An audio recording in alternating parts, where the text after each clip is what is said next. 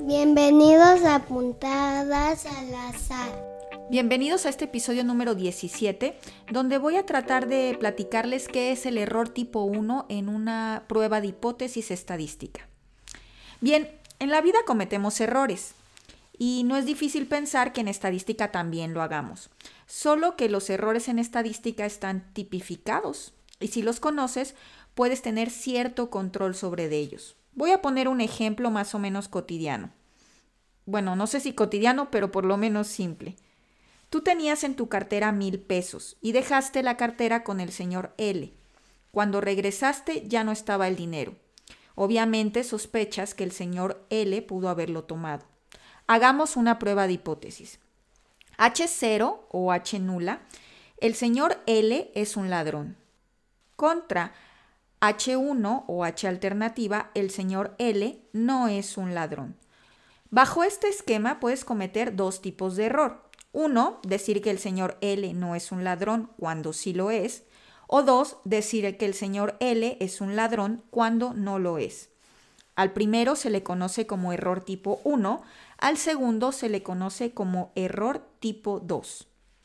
En estadística hay algo que se llaman pruebas estadísticas que consisten en plantear una hipótesis nula y una hipótesis alternativa sobre algún parámetro.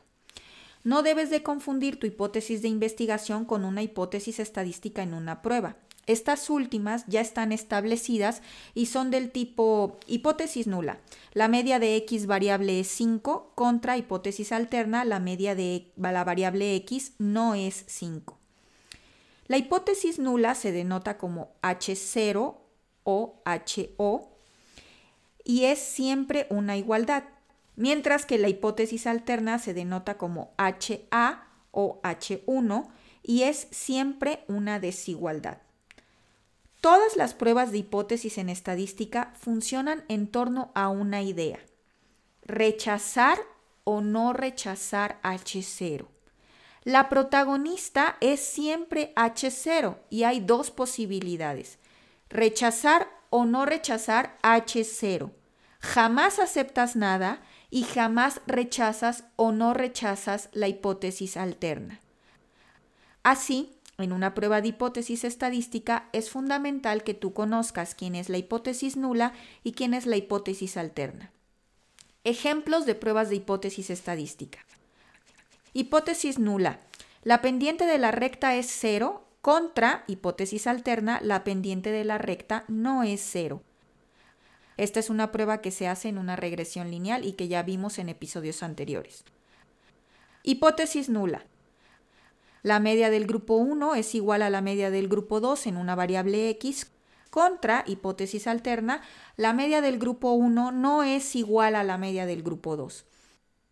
En este contexto, el p-valor o p-value que te arrojan las pruebas estadísticas es la probabilidad de cometer el error tipo 1 y corre en un rango de 0 a 1, donde entre más cercano esté a 0, pues mejor será porque quiere decir que menos probabilidad de cometer el error tipo 1. El error tipo 1 por costumbre se establece en 0.05 o al 5%, de manera que la confianza en tu prueba será del 95%. Nota que la confianza o la confiabilidad es complemento del error tipo 1. ¿Qué pasa si el p-valor es de 0.07? Bueno, pues que la confianza en mi prueba será al 93%. Y si el p-valor es 0.15, la confianza en mi prueba será del 85%. De ahí la importancia de conocer el p-value o el p-valor de una prueba.